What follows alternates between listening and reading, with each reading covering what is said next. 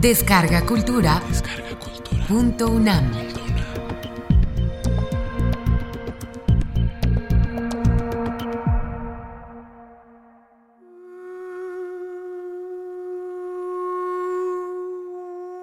La cena.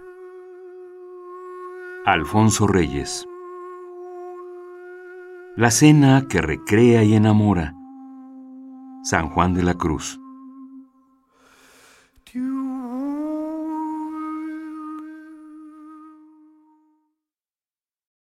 Tuve que correr a través de calles desconocidas. El término de mi marcha parecía correr delante de mis pasos, y la hora de la cita palpitaba ya en los relojes públicos. Las calles estaban solas. Serpientes de focos eléctricos bailaban delante de mis ojos. A cada instante surgían glorietas circulares, sembrados arriates, cuya verdura a la luz artificial de la noche, cobraba una elegancia irreal. Creo haber visto multitud de torres, no sé si en las casas y en las glorietas, que ostentaban a los cuatro vientos, por una iluminación interior, cuatro redondas esferas de reloj. Yo corría asusado por un sentimiento supersticioso de la hora. Si las nueve campanadas, me dije, me sorprenden sin tener la mano sobre la aldaba de la puerta, algo funesto acontecerá. Y corría frenéticamente mientras recordaba haber corrido a igual hora por aquel sitio y con un anhelo semejante. ¿Cuándo? Al fin los deleites de aquella falsa recordación me absorbieron de manera que volví a mi paso normal sin darme cuenta. De cuando en cuando desde las intermitencias de mi meditación, veía que me hallaba en otro sitio y que se desarrollaban ante mí nuevas perspectivas de focos, de placetas sembradas, de relojes iluminados. No sé cuánto tiempo transcurrió en tanto que yo dormía en el mareo de mi respiración agitada. De pronto, Nueve campanadas sonoras resbalaron con metálico frío sobre mi epidermis. Mis ojos, en la última esperanza, cayeron sobre la puerta más cercana. Aquel era el término. Entonces, para disponer mi ánimo, retrocedí hacia los motivos de mi presencia en aquel lugar. Por la mañana el correo me había llevado una esquela breve y sugestiva. En el ángulo del papel se leían manuscritas las señas de una casa. La fecha era del día anterior. La carta decía solamente, Doña Magdalena y su hija Amalia esperan a usted a cenar mañana a las nueve de la noche. Ah, si no faltara. Ni una letra más. Yo siempre consiento en las experiencias de lo imprevisto. El caso, además, ofrecía singular atractivo. El tono, familiar y respetuoso a la vez, con que el anónimo designaba a aquellas señoras desconocidas. La ponderación, ah, si no faltara, tan vaga y tan sentimental, que parecía suspendida sobre un abismo de confesiones. Todo contribuyó a decidirme. Y acudí, con el ansia de una emoción informulable. Cuando a veces en mis pesadillas evoco aquella noche fantástica, cuya fantasía está hecha de cosas cotidianas y cuyo equívoco misterio crece sobre la humilde raíz de lo posible, paréceme jadear a través de avenidas de relojes y torreones, solemnes como esfinges en la calzada de algún templo egipcio. La puerta se abrió. Yo estaba vuelto a la calle y vi de súbito caer sobre el suelo un cuadro de luz que arrojaba junto a mi sombra la sombra de una mujer desconocida. Volvíme, con la luz por la espalda y sobre mis ojos deslumbrados, Aquella mujer no era para mí más que una silueta, donde mi imaginación pudo pintar varios ensayos de fisonomía sin que ninguno correspondiera al contorno, en tanto que balbuceaba yo algunos saludos y explicaciones. Pase usted, Alfonso. Y pasé, asombrado de oírme llamar como en mi casa. Fue una decepción el vestíbulo. Sobre las palabras románticas de la esquela, a mí al menos me parecían románticas, había yo fundado la esperanza de encontrarme con una antigua casa llena de tapices, de viejos retratos y de grandes sillones. Una antigua casa sin estilo, pero llena de respetabilidad. A cambio de esto, me encontré con un vestíbulo diminuto y con una escalerilla frágil, sin elegancia, lo cual más bien prometía dimensiones modernas y estrechas en el resto de la casa. El piso era de madera encerada. Los raros muebles tenían aquel lujo frío de las cosas de Nueva York, y en el muro, tapizado de verde claro, gesticulaban como imperdonable signo de trivialidad dos o tres máscaras japonesas. Hasta llegué a dudar, pero alcé la vista y quedé tranquilo. Ante mí, vestida de negro, esbelta, digna, la mujer que acudió a introducirme me señalaba la puerta del salón. Su silueta se había colorado ya de facciones. Su cara me habría resultado insignificante a no ser por una expresión marcada de piedad. Sus cabellos castaños, algo flojos en el peinado, acabaron de precipitar una extraña convicción en mi mente. Todo aquel ser me pareció plegarse y formarse a las sugestiones de un hombre. ¿Amalia? pregunté. Sí. Y me pareció que yo mismo me contestaba. El salón, como lo había imaginado, era pequeño, mas el decorado, respondiendo a mis anhelos, chocaba notoriamente con el del vestíbulo. Allí estaban los tapices y las grandes sillas respetables, la piel de oso al suelo, el espejo, la chimenea, los jarrones, el piano de candeleros lleno de fotografías y estatuillas, el piano en que nadie toca, y junto al estrado principal, el caballete con un retrato amplificado y manifiestamente alterado, el de un señor de barba partida, y boca grosera. Doña Magdalena, que ya me esperaba instalada en un sillón rojo, vestía también de negro y llevaba al pecho una de aquellas joyas gruesísimas de nuestros padres. Una bola de vidrio con un retrato interior, ceñida por un anillo de oro. El misterio del parecido familiar se apoderó de mí. Mis ojos iban inconscientemente de doña Magdalena a Amalia y del retrato a Amalia. Doña Magdalena, que lo notó, ayudó mis investigaciones con alguna exégesis oportuna. Lo más adecuado hubiera sido sentirme incómodo, manifestarme sorprendido, provocar una explicación. Pero doña Magdalena y su hija Amalia me hipnotizaron desde los primeros instantes con sus miradas paralelas.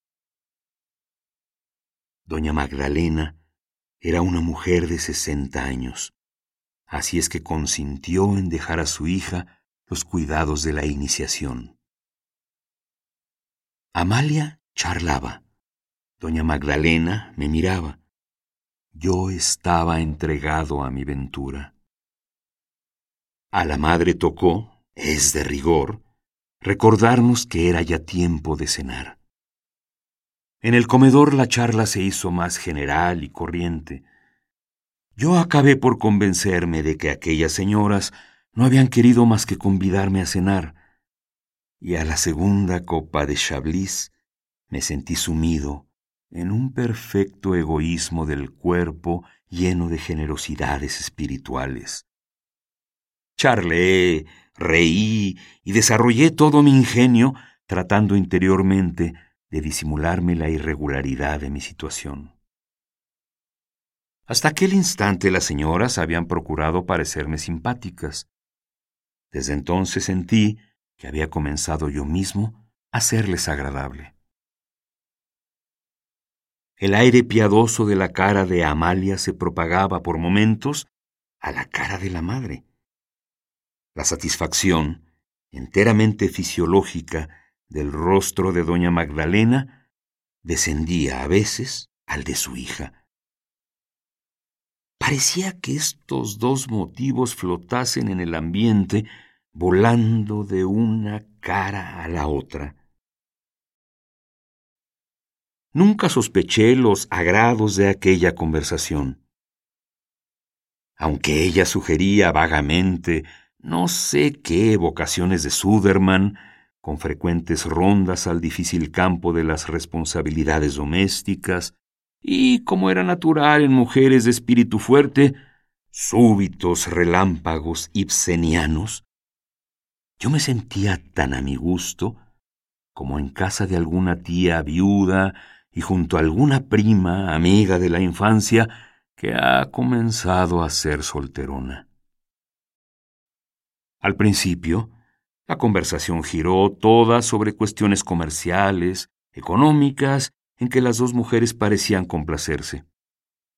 No hay asunto mejor que este cuando se nos invita a la mesa en alguna casa donde no somos de confianza. Después, las cosas siguieron de otro modo. Todas las frases comenzaron a volar como enredor de alguna lejana petición. Todas tendían a un término que yo mismo no sospechaba. En el rostro de Amalia apareció al fin una sonrisa aguda, inquietante. Comenzó visiblemente a combatir contra alguna interna tentación. Su boca palpitaba a veces con el ansia de las palabras, y acababa siempre por suspirar. Sus ojos se dilataban de pronto, fijándose con tal expresión de espanto o abandono en la pared que quedaba a mis espaldas, que más de una vez, asombrado, volví el rostro yo mismo. Pero Amalia no parecía consciente del daño que me ocasionaba. Continuaba con sus sonrisas, sus asombros y sus suspiros, en tanto que yo me estremecía cada vez que sus ojos miraban por sobre mi cabeza. Al fin se entabló entre Amalia y doña Magdalena un verdadero coloquio de suspiros. Yo estaba ya desazonado. Hacia el centro de la mesa, y por cierto, tan baja que era una constante incomodidad, colgaba la lámpara de dos luces. Y sobre los muros se proyectaban las sombras desteñidas de las dos mujeres, en tal forma que no era posible fijar la correspondencia de las sombras con las personas. Me invadió una intensa depresión y un principio de aburrimiento se fue apoderando de mí, de lo que vino a sacarme esta invitación insospechada. Vamos al jardín. Esta nueva perspectiva me hizo recobrar mis espíritus. Condujéronme a través de un cuarto cuyo aseo y sobriedad hacía pensar en los hospitales. En la oscuridad de la noche pude adivinar un jardincillo breve y artificial, como el de un camposanto. Nos sentamos bajo el emparrado. Las señoras comenzaron a decirme los nombres de las flores que yo no veía, dándose el cruel deleite de interrogarme después sobre sus recientes enseñanzas. Mi imaginación, destemplada por una experiencia tan larga de excentricidades, no hallaba reposo. Apenas me dejaba escuchar y casi no me permitía contestar. Las señoras sonreían ya Yo lo adivinaba con pleno conocimiento de mi estado. Comencé a confundir sus palabras con mi fantasía.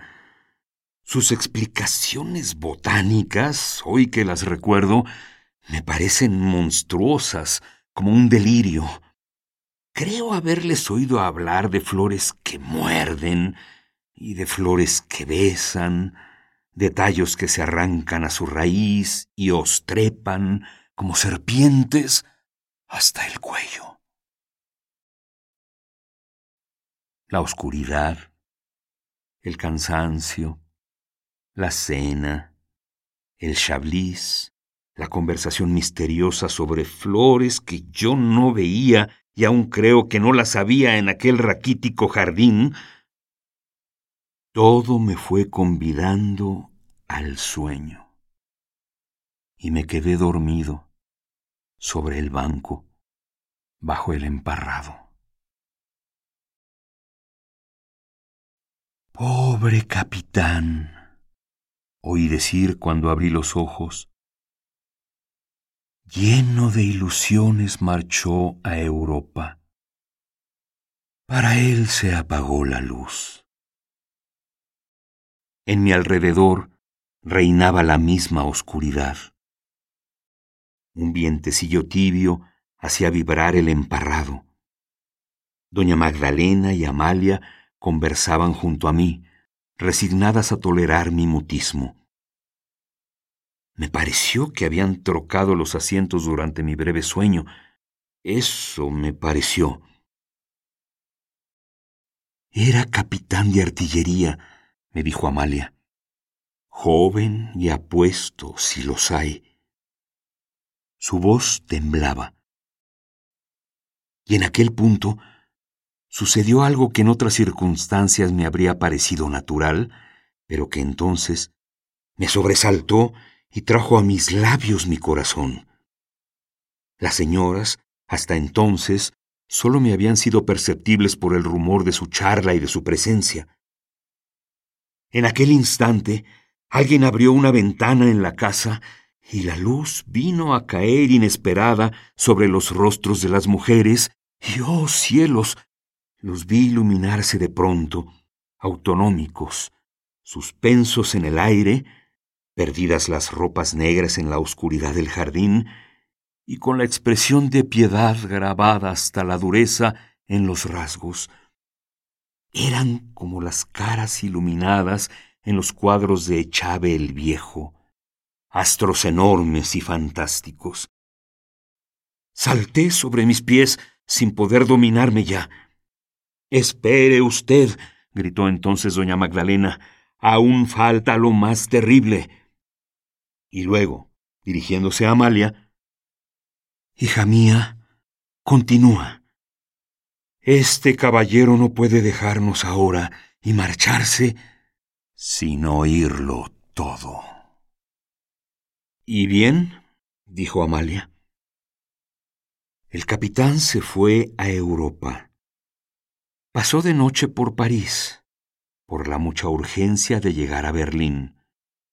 Pero todo su anhelo era conocer París. En Alemania, tenía que hacer no sé qué estudios en cierta fábrica de cañones. Al día siguiente de llegado, perdió la vista en la explosión de una caldera. Yo estaba loco. Quise preguntar, ¿qué preguntaría? Quise hablar, ¿qué diría? ¿Qué había sucedido junto a mí? ¿Para qué me habían convidado? La ventana volvió a cerrarse y los rostros de las mujeres volvieron a desaparecer. La voz de la hija resonó. Ay, entonces y solo entonces fue llevado a París. A París, que había sido todo su anhelo. Figúrese usted que pasó bajo el arco de la estrella pasó ciego bajo el arco de la estrella, adivinándolo todo a su alrededor. Pero usted le hablará de París, ¿verdad? Le hablará del París que él no pudo ver. Le hará tanto bien. Ah, si no faltara. Le hará tanto bien. Y entonces me arrastraron a la sala, llevándome por los brazos como a un inválido.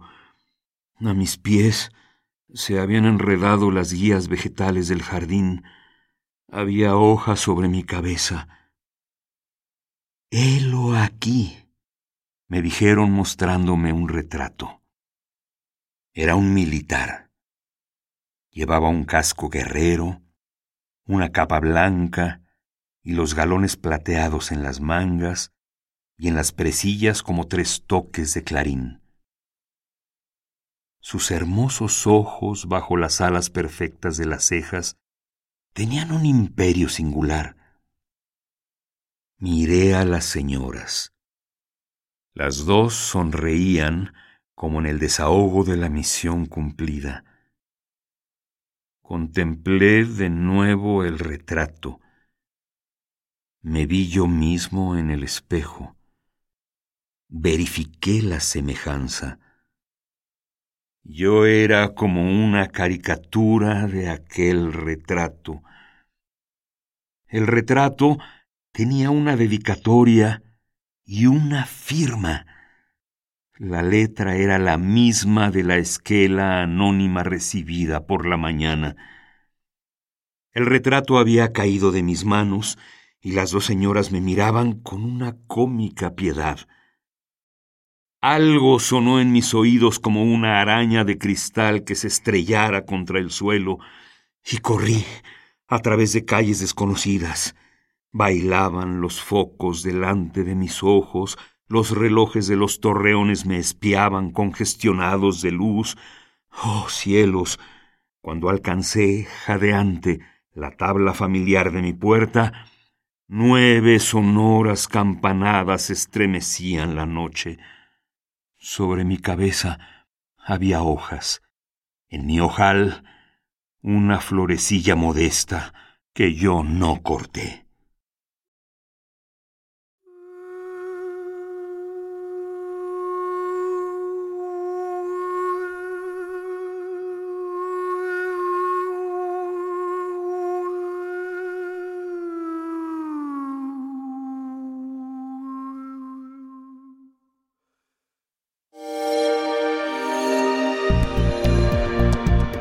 Descarga Cultura. Descarga Cultura. Punto UNAM.